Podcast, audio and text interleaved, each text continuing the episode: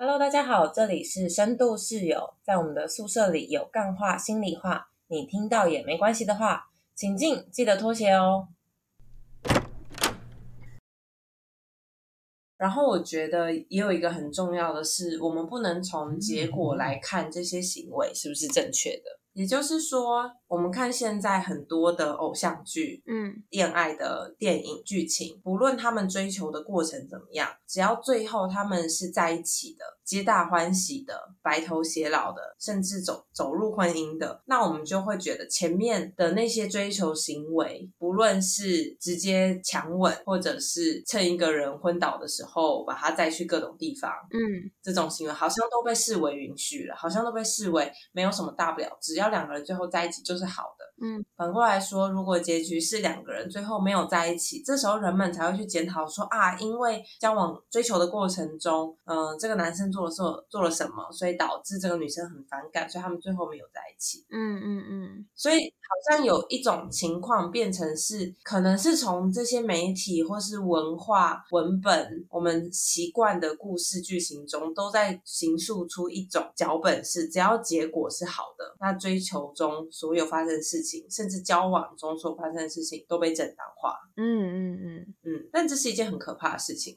对啊，因为过程中我觉得也是重要的。因为我最近有在上一些针对国中生的情感教育的课程，嗯然后我在课堂上先用文字来呈现这个剧情，比如说嗯我会说，嗯，如果 A 喜欢 B，想要亲吻 B 的时候，就把他抱到阳台上，要求 B 一定要亲他，如果不亲他，就不把他放下来。我就问学生说，你们觉得这个是暴力还是浪漫？学生全部都回答哦，可是当我播出了我刚刚讲的这个剧情的偶像剧的时候，大家就觉得很难分辨。哦，所以就是说，我们从理智上其实是可以去想说啊，哪些行为，不管是追求或交往过程中的行为是合理不合理的。可是当它变成一种剧情，变成一种被包装成浪漫的脚本，发生在自己身上，或是发生在看到的剧情中的时候，我们就会觉得，嗯，这好像蛮常见的，很多人都是这样，好像没什么大不了的。嗯嗯嗯，就是我想到的是，好像我的前男友也是类似这样，就是在某一个 moment，他可能很想要亲我，然后就离我很靠近很靠近，然后就偷偷亲我我脸颊一下，那我当下的反应是觉得超不舒服，嗯就是你有问过我吗？嗯然后我就蛮火大的。嗯然后我就面露难色。我觉得还蛮有趣的是，怎么讲？就那个时候年纪很轻，很才高中生，可是即便是男女朋友，我都会觉得好像好像也需要问过我一下。嗯嗯，即便是在这个情境下哦，可能没有气氛不好哦。我后来回想起来，就是觉得哎，好酷哦！就是我之前也没有特别受过什么相关的，就是课程，但是会有某一种程度上的意识到这件事情是重要的。嗯但是对当时我来说，会有一点难以分辨吗？说，呃，我这个状态下，我有点不舒服，我该不该说，还是我应该要忍受下来？因为我们是男女朋友，嗯。然后就会变成一个两难。但最后我还是说了，你说的很好，我觉得你说你有两个感觉，一方面觉得好像是呃，这应该要是可以被接受的啊，好像甚至是一种浪漫行为，可是你的身体感觉又不是真的那么舒服，嗯。所以其实你就是在很听从自己的真实的声音、真实的感受。那我其实也不觉得，呃，你的前男友他其实是很忽略你的感受的，或是他不尊重你。我觉得他可能也只是在遵循某一种他习得的脚本。嗯嗯可能在这种情况下，我做了这件事情，是代表着我们两个人的亲近，嗯或者是我做这件事情，也许我的女朋友会蛮开心的，嗯也许她的这个行为也是反映着某一种她学习到的脚本而已。对我，我当下觉得他不是一个很强迫的方式啦，就是我在猜，也许他可能可能很久，不能说很久以前，就是他可能有想过一段时间了，或甚至是他也有在观察我的状态，嗯，但可能就是他，哎，他到了某一个气氛，可能真的还不错，而且因为可能是脸颊吧，相对上就是他，我觉得他可能也某一部分算是蛮体贴或友善的，嗯只是对，就是会回到这个困难的地方，就是哎，诶我我觉得有点怪怪的，我能不能去表达我的不舒服？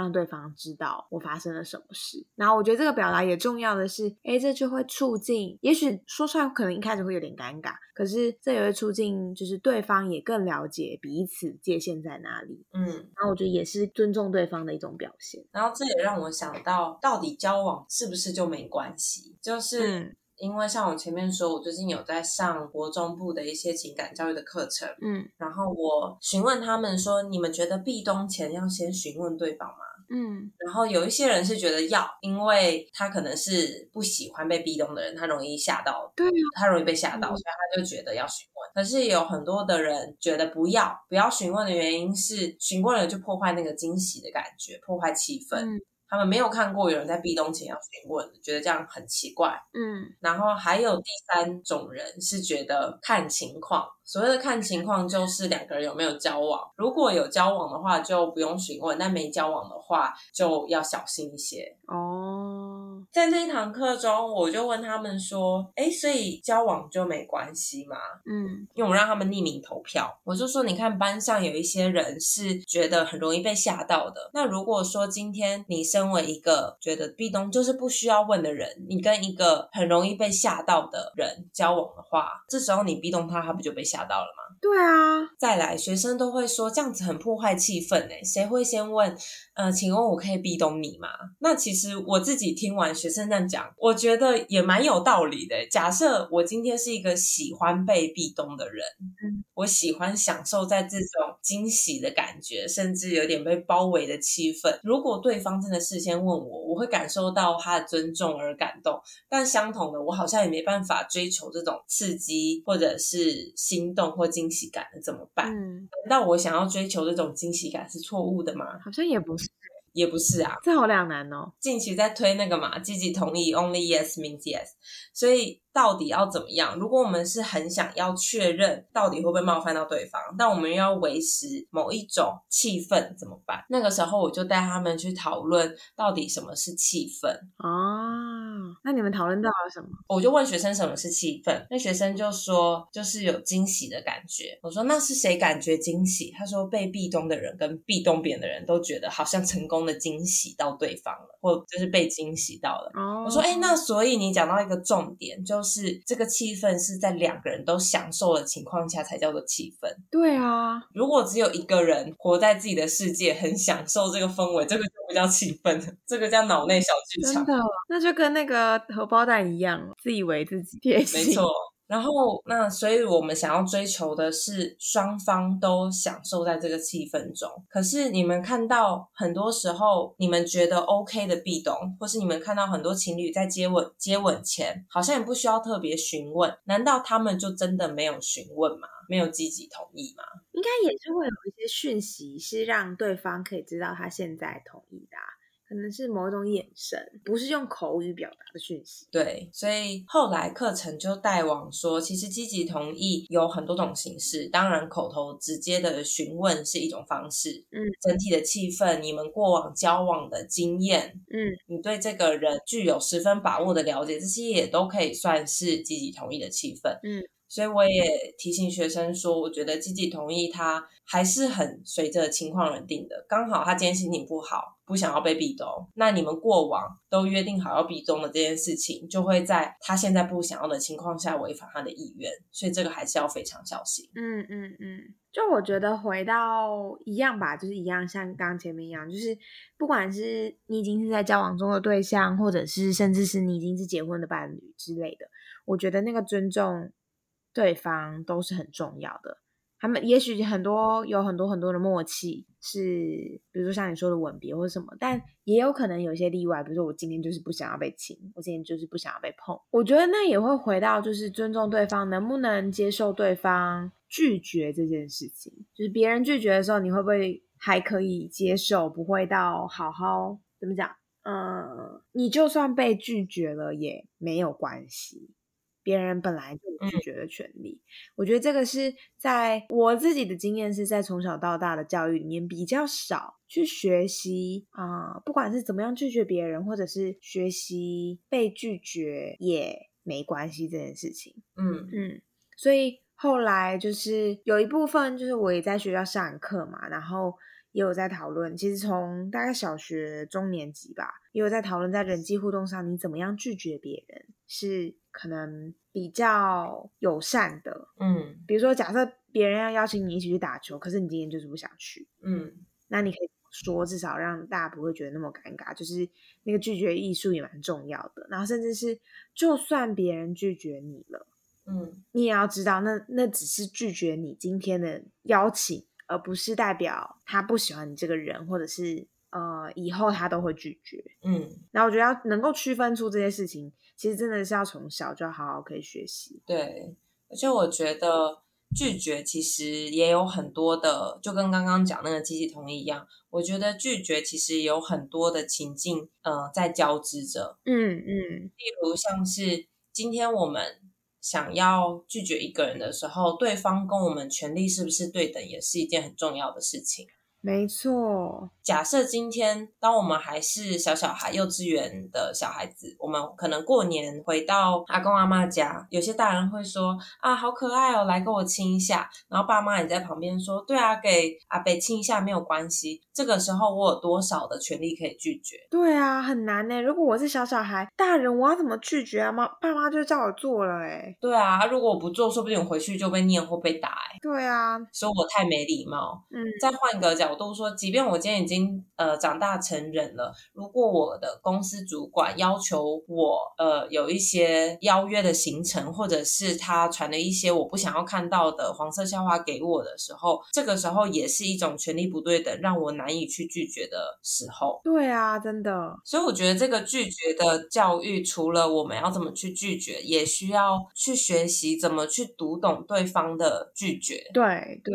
他到底是在什么样情况下拒绝你？嗯，他的拒绝有多少是出自于他的自主的意愿？没错。我其实想到一个之前高我高中的时候被搭讪的经验，我记得那时候应该不知道是什么晚自习还是什么之类，反正就是大捷运，然后要回家，有点忘记几点了，反正就是有点晚了。然后在捷运上就有一个男生就是跟着我一起下车，嗯在我家的那一站，然后的捷运站，然后就突然说：“哎，我想要认识你一下，可以跟你加个电话吗？”嗯然后我一开始有点错愕，然后你其实有点不想，嗯但是他就说：“哦，又没关系，反正就是只留个电话嘛。如果到时候你不想要的话，你就你可以不要回我或什么之类的。”嗯然后我就说：“哦。”然后我本来想说：“那不然你电话给我，这样嗯就我要不要加是我的权利嘛。”嗯他他可以直接给我他的电话，然后结果呢，他就说：“那你电话几号？我打给你。”嗯然后我就觉得有一点点被强迫感觉，然后就有点不太舒服。嗯可是又觉得好吧，算了，就是至少我可以就不理他。嗯然后反正他就是确认，还直接就是现场还直接拨通哦，就看到我手机响。啊，所以他就有你的电话了哦。对，然后我就觉得有点不爽，可是我好像那时候实在是太太太年轻了，他就开始介绍说，哦，他就是表现出自己有多就是哪里棒，比如说他他是个大学生，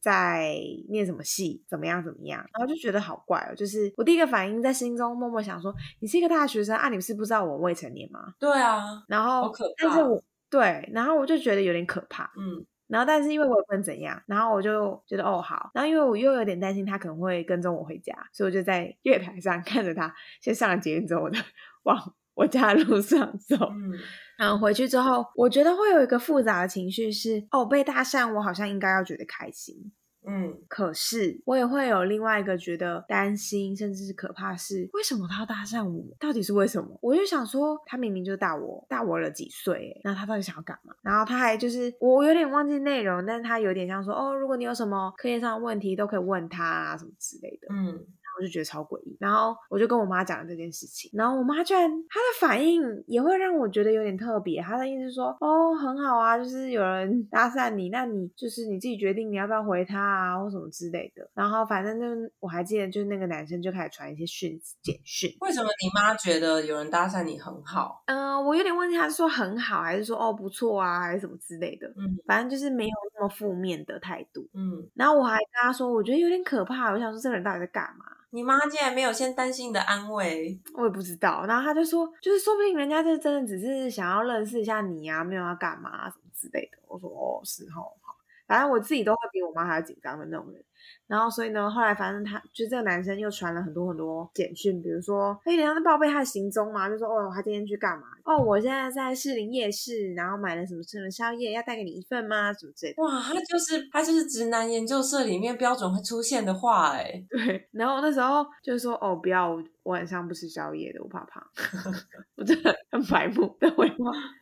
然后他就说不会啦，怎么会，什么之类的，那我就不回他了。嗯，也是一种权力不对等的情况下难以去拒绝嘛，很常会看到那种性骚扰啊、跟骚这些的新闻，所以让你觉得在那个时候好像要采取不太能激怒对方或直接拒绝对方的行为来保障自己的安全。我觉得有可能，但也可能是因为我那时候年纪太小。我不知道怎么处理，呃，我就打定，就是反正大不了就是我不要理他，反正他也不能怎样。嗯，因为以前是那种你知道智障型手机，嗯，就它只能就是简讯跟电话，它没有其他功能，所以好像也还好。甚至人生中之后也有陆续遇到几次搭讪，我觉得也蛮有几次是刚好有其他大人在，那我就溜走了这样。嗯。我刚刚听到你说，就是在被搭讪的时候，好像还会觉得，嗯，我是不是应该要觉得蛮开心的，因为我被搭讪。对，有一个复杂的感觉。这也让我想到之前在女性主义里面在讲所谓的赚赔逻辑这件事情，好像女性的价值是由男性来决定的。嗯嗯嗯。今天会感觉说啊啊，好棒，我好像被搭讪了，好像是我是不是真的很不错什么的？你要觉得自己不错这件事情，竟然要由男性来肯定你的价值，嗯，这也是在父权体制下操弄的一种手段。真的，所以我觉得是等我应该是上了研究所或者是大学之后吧，比较会意识到这件事。嗯，我之前被搭讪的时候也是会觉得蛮开心的，然后理由也是跟你一样。但即便到现在，我被搭讪，我还是会有这种感觉会冒出来耶。嗯嗯，就是即便我已经学习了一些关于性别的理论、女性主义等等的，不过遇到这种事情的时候，还是那种直觉，嗯，自动化的反应还是很难不跳出来。嗯，就我们每个人都受到文化的影响太深了。没错，不过我觉得也可能是因为我好像已经有一段时间没有被搭讪了，被异性搭。搭讪啦，通常如果是认真的那种问路，我不知道为什么，可能我看起来是很可以被问路的嘛，或者是很可以帮忙别人的人。长得很像地图吗？我不知道，反正就是。就是放飞自我，放飞自我是什么意思？就是我觉得我没有像以前活的那么主流。比如说像以前我我大学的时候会觉得我不能戴隐形，呃不不能戴眼镜，我应该就是要戴隐形眼镜上课。哦，我大学时候也有这样，我觉得戴眼镜好丑，我不能接受自己戴眼镜，我一定要戴隐形眼镜。我大学也是。对，然后会觉得不能穿的太邋遢或者是什么之类的，嗯，然后我觉得现在就达到了一个我舒适的平衡，反正就是我现在大部分时间都是戴眼镜，然后虽然说可能穿着不不至于到太邋遢，但偶尔我可以允许自己邋遢。我觉得真的是现在把。舒适看得比好看还要重要吗？现在戴隐形眼镜的选择都不是为了要好看，而是因为在这个场合中比较适合戴隐形眼镜比较方便，比如说去游泳。对，不然的话我都会觉得什么东西都比不上我眼睛的健康，我一定要戴眼镜。真的，真的，嗯，没错，我也这样觉得。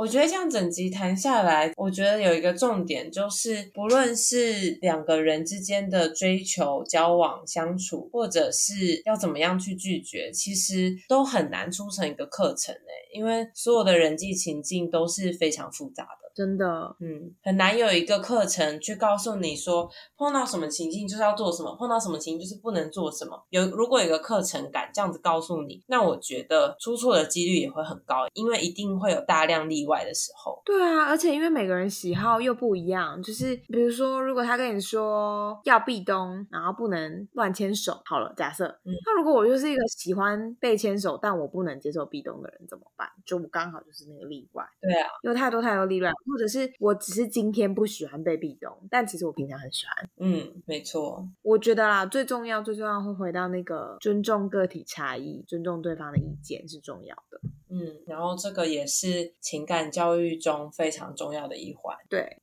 好，那我们这集节目就先到这边喽，拜拜，大家拜拜。